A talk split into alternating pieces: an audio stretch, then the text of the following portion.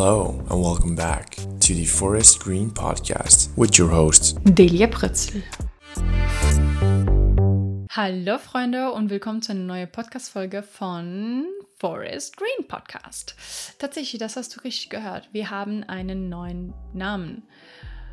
Und ich bin echt mega glücklich drüber, weil ich bin ganz ehrlich, ich mochte den alten Namen und ich trinke immer noch meinen Kaffee mit Honig, aber irgendwie, irgendwie habe ich es nicht mehr so gefühlt.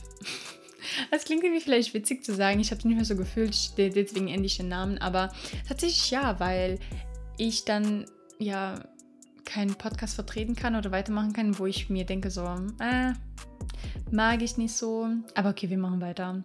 Deswegen habe ich mir gedacht, okay, wir ändern den Namen, weil ich auch eigentlich seit Anfang an die Farbe Waldgrün integrieren wollte. Deine oder der andere, der ganze Mann, der schon seit der ersten Folge dabei ist, hat schon meine Covers von damals gesehen und da war schon im Hintergrund tatsächlich diese Farbe. Aber irgendwie hat es nie wirklich gepasst, weil, ne, wenn man an Kaffee und Honig denkt, wo ist da bitte grün drin? Nirgendwo.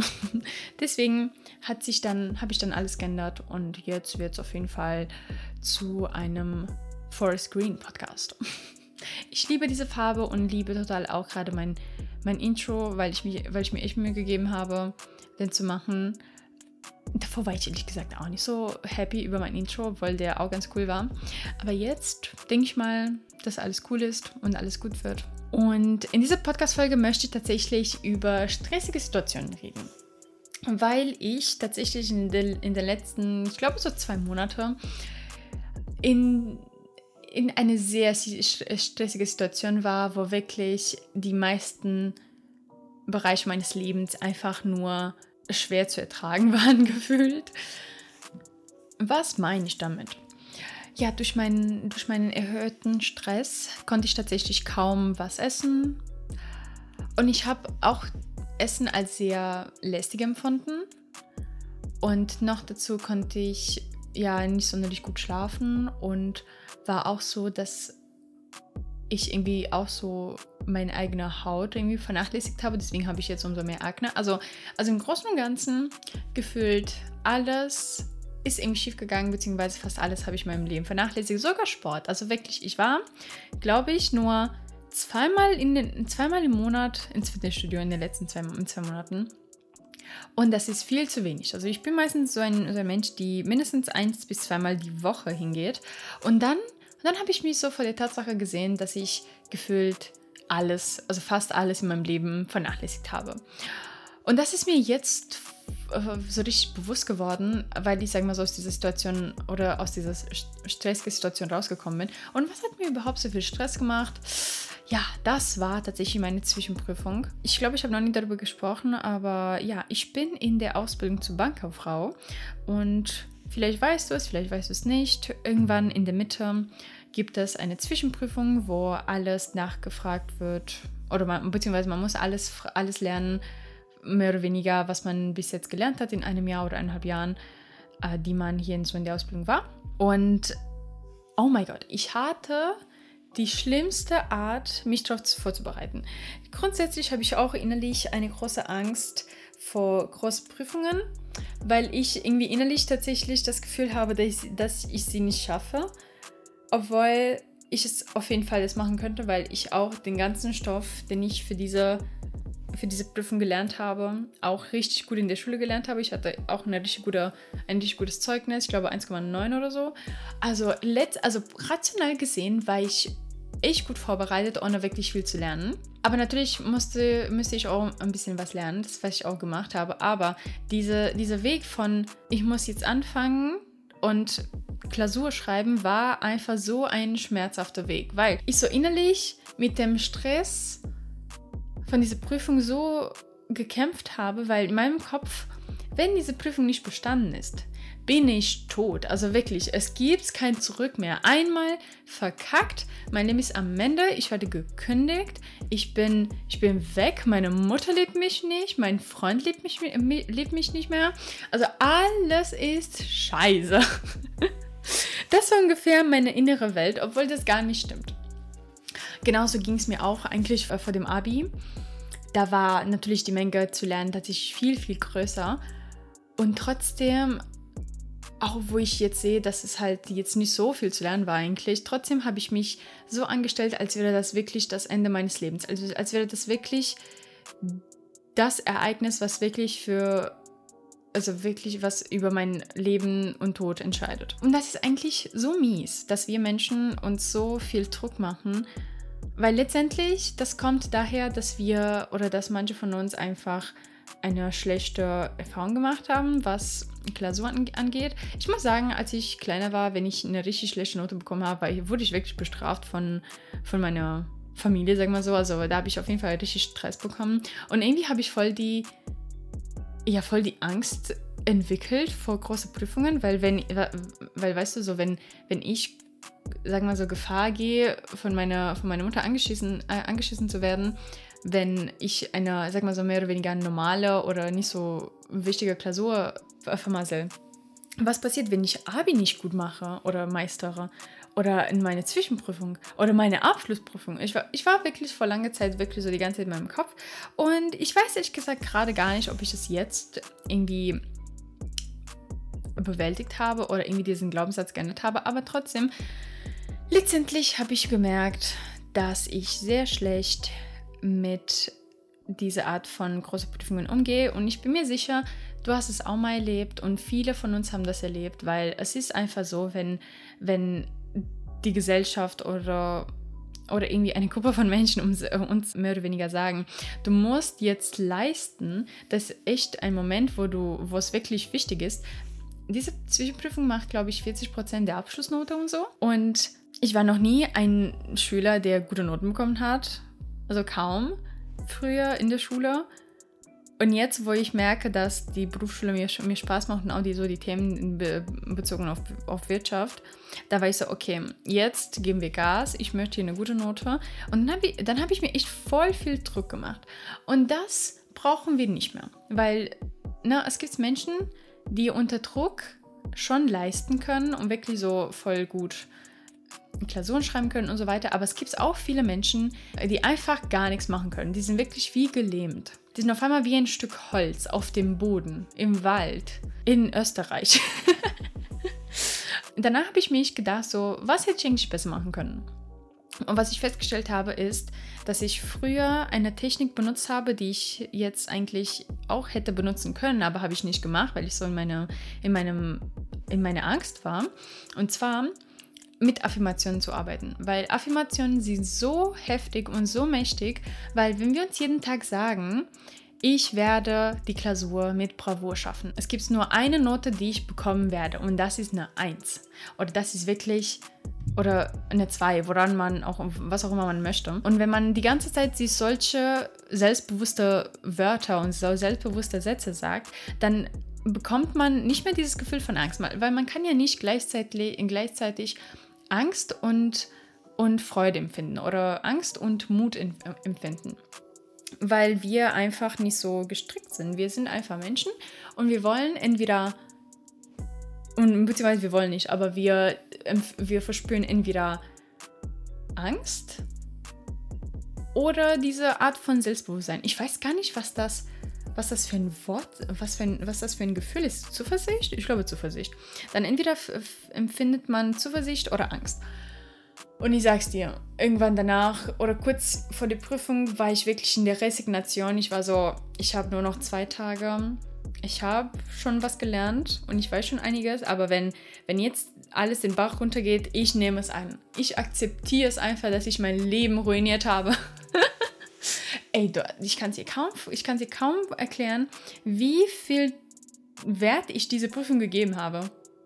Es würde mich gar nicht wundern, wenn irgendwas, wenn irgendwas passiert, dass die irgendwie kaum wirklich zählt oder dass die gar nicht mal so eine große Rolle spielt. Aber ja, das, ist, das passiert eigentlich bei sehr vielen Sachen. Und eigentlich die beste Art, glaube ich, damit umzugehen, ist wirklich, ist wirklich einfach dir Affirmation zu sagen, jeden Tag, ich werde eine Eins bekommen, ich bin eine gute Schülerin, ich bin gut in das, was ich gelernt habe, ich kann das wirklich gut oder auf jeden Fall irgendwelche Sätze, die einem vermitteln, hey, ich bin gut in dem, was ich mache und ich brauche keine Angst zu machen. Weil ich glaube, es ist immer so, man kann keine Angst empfinden, wenn man gut vorbereitet ist. Aber ich war eigentlich schon ziemlich gut vorbereitet. Und ich habe gemerkt, so nach der Prüfung, ich hätte gar nicht mehr machen können, weil ich tatsächlich schon sehr viel gemacht habe. Und die Themen waren wirklich so Randthemen, die man jetzt nicht so heftig behandelt hat, was mich aber auch sehr aufgeregt hat, weil ich war so überzeugt davon, dass wir irgendwelche, no irgendwelche Themen bekommen, die, man, die wir einfach öfter ja, behandelt haben, weil unsere Lehrer haben, wissen doch, welche Themen eher drankommen oder nicht. Aber nee, die war wirklich fast ausnahmslos in dieser Prüfung waren nur Randthemen, die natürlich so ein bisschen in die Länge gezogen wurden in den Aufgaben, aber trotzdem waren die Themen einfach Themen, worüber wir maximal eine Stunde gesprochen haben. Das war schon, schon sehr sozial von der IHK, aber hey, es ist halt so, die müssten auch es ein bisschen schwerer machen und vor allem, ja, oh mein Gott, ich war so dankbar dafür, dass ich auch so wirklich in, Detail, in, in Details auch gelernt habe, weil es gab so Multiple-Choice-Aufgaben, wo ich wirklich mir gedacht habe, so, Bro, du möchtest wirklich, dass ich, diese, dass, dass ich diesen Satz an, ankreuze, richtig?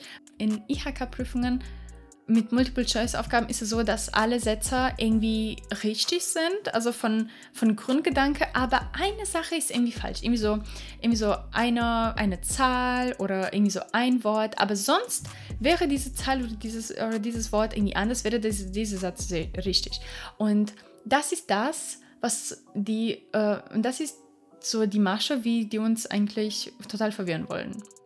Weil die sagen, okay, wir bauen diesen Satz ein, so dass er fast richtig klingt, aber eine Sache machen wir ein bisschen anders, so damit sie nicht, nicht sicher sind. Und wenn die es nicht wissen, dann, dann werden sie uns ankreuzen dann zeigen sie uns, dass sie es nicht können. Und das war schon, das war schon krass. Da war ich schon sehr dankbar drüber, dass ich mal auch so in, in, Detail, in Details gelernt habe. Wenn wir schon bei dem Thema sind, wollte ich noch eine Sache sagen. Und zwar Leute. Mehr Menschen sollen wissen, wie sie mit Geld umgehen können. Oder umgehen sollen. Weil es gibt so viele Menschen, die über ihre Verhältnisse leben und einfach mehr einkaufen oder mehr ausgeben, als sie einnehmen. Und das ist einfach so schade, weil die Welt will, dass du dir Schulden machst, will, dass du mehr kaufst oder dass du so viel kaufst, wie du es nur kannst auch wenn du es nicht brauchst. Und kein Mensch sagt einem, nee, das sollst du nicht machen, weil das ist ja nicht richtig. Wenn du richtig mit deinem Geld umgehst, dann sollst du nur ja, das kaufen, was du brauchst oder wirklich das, was du dir wünschst oder was dir Freude macht, aber nicht einfach alles nur, weil, weil das Marketing von einer Firma einfach gut ist. Und das hat mich so, das war irgendwie so richtig eine Erkenntnis, die ich in der letzten Zeit gemacht habe, weil es ist wirklich so, jedes Unternehmen möchte, dass du deren Produkte kaufst. Es ist einfach so. Die wollen Profit machen. Die wollen vor allem diese Zeiten, wo Inflation wo die Inflation hoch ist und Preise auch steigen und alles irgendwie in die Höhe, in die Höhe steigt, wollen die wollen natürlich das wollen natürlich Unternehmen umso mehr, dass Menschen Sachen einkaufen oder dass Menschen irgendwas irgendwas machen, dass sie auf jeden Fall mehr, mehr Geld haben oder beziehungsweise mehr kaufen können. Und ich habe mich wirklich entschieden, mehr Menschen zu erklären, wie man wirklich mit Geld umgeht, weil ich würde echt behaupten, ich kann echt gut mit Geld umgehen. Und ich habe auch mal darüber gesprochen, ob du mit Geld umgehen kannst oder nicht, ist so wie bei der russischen Roulette. Du kannst es nicht so genau wissen, aber es kommt irgendwie auf dich zu. Weil, wenn deine Eltern schlecht mit Geld umgehen und sich die ganze Zeit Schulden machen, dann bumm, hast du auch Schulden sehr wahrscheinlich und weißt auch nicht, wie man mit Geld umgeht. Und vor allem in, in den USA. Das schockt mich manchmal immer noch. Bei denen ist es irgendwie gang und gäbe, dass sie studieren und gefühlt 300.000 Euro dafür ausgeben oder mindestens dafür halt einen, einen Kredit aufnehmen. Dann finanzieren sie sich auch das Auto über die Bank und bezahlen auch dort 40.000 Euro. Und ich denke mir so, wie bekommen die das Geld? Also, wie, welche Banker gibt denen dieses Geld? Weil kaum ein Mensch, also auf jeden Fall in Deutschland ist es so, dass man unbedingt zeigen, zeigen sollte, dass sich diese Person das leisten kann. Also, also man macht ihm so eine Haushaltsrechnung oder man guckt in die Schufa oder man guckt, was die Person sonst an, an Anlagen oder an Kapital hat bevor man überhaupt dem einen Kredit gibt. Aber in den USA ist das Gefühl so, dass jeder Mensch, der zur Bank geht, bekommt irgendwie so einen fetten Kredit und das bezahlen sie irgendwie so gefühlt deren ganzes Leben lang. Und dann noch dazu, also neben Studiengebühren oder Studienkredit und Autokredit haben die noch einen Hauskredit, weil man muss ja auch ein, auch, auch ein Eigenheim haben. Und das hat mich immer noch so total schockiert, weil jeder Mensch, dem, äh, dem, der das hört, denkt so, meine Güte, können die schlecht mit Geld umgehen. Und genau das ist auch der Punkt, was ich eben meinte, dass eigentlich die gesamte Welt möchte, dass Menschen mehr konsumieren, weil das erhöht auch die Wirtschaft. Weil wenn Geld sich verschiebt und von einem zu dem anderen geht, dann verdienen mehrere Parteien dran. Steuern werden dafür bezahlt, äh, wenn ein Kauf zustande kommt, irgendwelche andere Produkte werden dann inzwischen so dazwischen geschaltet, wie wie ein Computer muss diese ganze Aufträge dann erfassen oder man braucht irgendwie auch die Verpackung, man braucht den Transport von den Produkten und so weiter. Und so viele Menschen verdienen daran, dass du zum Beispiel bei irgendeinem Unternehmen irgendwas gekauft hast ohne über das Produkt zu reden. Ne? Und das fand ich einfach so heftig, weil ich auch sehr viele, sehr viele Menschen gesehen habe, oder beziehungsweise ich durfte sehr viele ja, Menschen kennenlernen, die nicht, mit, nicht gut mit Geld umgehen können. Und das ist einfach so heftig. Das ist echt einfach so heftig, weil es ist auch so, als Bank kannst du nicht den Menschen beibringen, wie die mit Geld umgehen können, weil letztendlich sagst du denen, hey, äh, mach nicht Geschäfte mit uns, wenn du denen erklärst, wie man, wie man mit Geld umgeht, habe ich so den Eindruck. Weil wenn du, wenn denen sagst, so, hey, warten, äh, finanzier doch, finanzieren nicht das Auto bei uns, sondern spare noch ein halbes Jahr oder mehr oder ein Jahr drauf und dann kauf es dir, wenn du es hast oder sonst wie. Und das ist irgendwie auch verständlich, weil ich meine, eine Bank möchte auch irgendwie Geld machen. Und wenn die keine Kredite geben, weil die Menschen sich denken, oh mein Gott, nein, Kredite für irgendwas zu nehmen ist echt blöd, dann hat man ja irgendwie keine Chance, glaube ich, zu überleben. Und Kredite zu vergeben ist auch ein ganz großer Teil der Einnahmen von, von Banken. Ist irgendwie auch verständlich. Ich sag's dir, ab nächste Woche oder ab, ab, dem, ab der nächsten Folge rede ich auf jeden Fall mehr über den richtigen Umgang mit Geld, weil es kann, es kann nicht sein, dass wir alle nur konsumieren und Sachen kaufen und uns einfach nur Sachen zulegen, nur um dann zu, zu realisieren, dass wir es gar nicht brauchen oder dass wir es gar nicht hätten kaufen müssen. Und wenn wir schon beim Kaufverhalten sind, möchte ich noch ein bisschen über Temu reden. ich weiß nicht, ob du das kennst. Das ist, es gibt eine Webseite, Temu.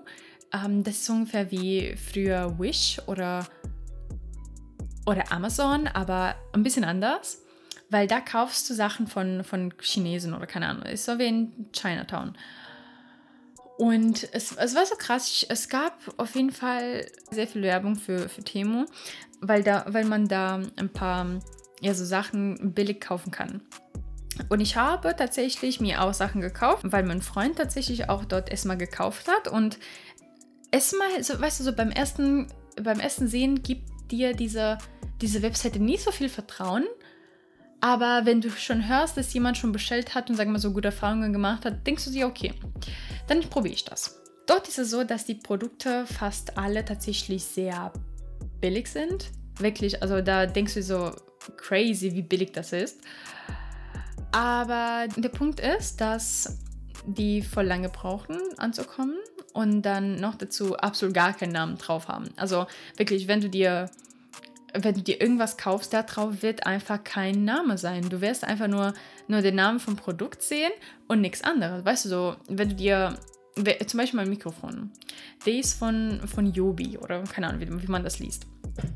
Wäre mein Mikrofon tatsächlich von Temu, würde da gar nichts stehen. Es würde höchstens Mikrofon draufstehen. Und das ist so eine Sache, die ich voll witzig fand. Und ich finde, wenn du so Kleinkram brauchst, und nicht voll viel dafür ausgeben möchte, weil ich habe das Gefühl, wenn du dir so Kleinkram kaufst und es tatsächlich auch brauchst, dann, dann bezahlst du einfach viel zu viel für, keine Ahnung, so für einen Tripod. Sagen wir mal so, du möchtest mit, mit deiner Kamera, mit, ja genau, du möchtest mit deiner Kamera irgendwas filmen und du brauchst so einen, so einen Tripod, wie, ähm, also das ist so ein Ding, worauf du deine Kamera machst und das, das steht einfach gerade, ne? Und da so ein Ding kostet, keine Ahnung, so 20 Euro oder 15 Euro. Und auf dieser Webseite kostet keine so 5 bis 7 Euro oder so. Ist auf jeden Fall sehr billig und vor allem du hast auch keinen Transport. Aber das kommt ja aus Asien und ist so die Frage, willst du ein Land unterstützen, der wahrscheinlich wenig für die, Arbeit, für die Arbeitnehmer äh, bezahlen, also den Arbeitnehmer bezahlen oder vor Ort niedrige Sachen haben? Ich, ich muss sagen, ich war so ein bisschen zwiegespaltet zwischen dem Gedanken, dass ich, sagen wir so, eine Seite unterstütze, die wahrscheinlich so, so Akkordarbeit unterstützt oder macht und, und so Sachen, einfach die ich nicht sonderlich brauche. Aber trotzdem habe ich da was bestellt. Shame on me. Aber ich weiß nicht, es ist okay, glaube ich, auch so Billigzeug zu kaufen, wenn du es unbedingt brauchst, weil es ist so, so klein Deko oder irgendwelche Sachen, die man, weißt du, so worauf man verzichten kann, aber, aber man will nicht unbedingt darauf verzichten. Und so ungefähr sind alle Sachen auf Temo. Das ist keine Werbung, ich bekomme auch kein Geld dafür, dass ich es hier erzähle. Aber ich denke mir so, wenn Menschen so Kleinkram brauchen, dann sollen, sollen die es schon vielleicht dort bestellen, weil es einfach billiger ist. So Leute, das war alles für heute. Ich hoffe, die Podcast-Folge hat euch gefallen. Und ja, bis bald.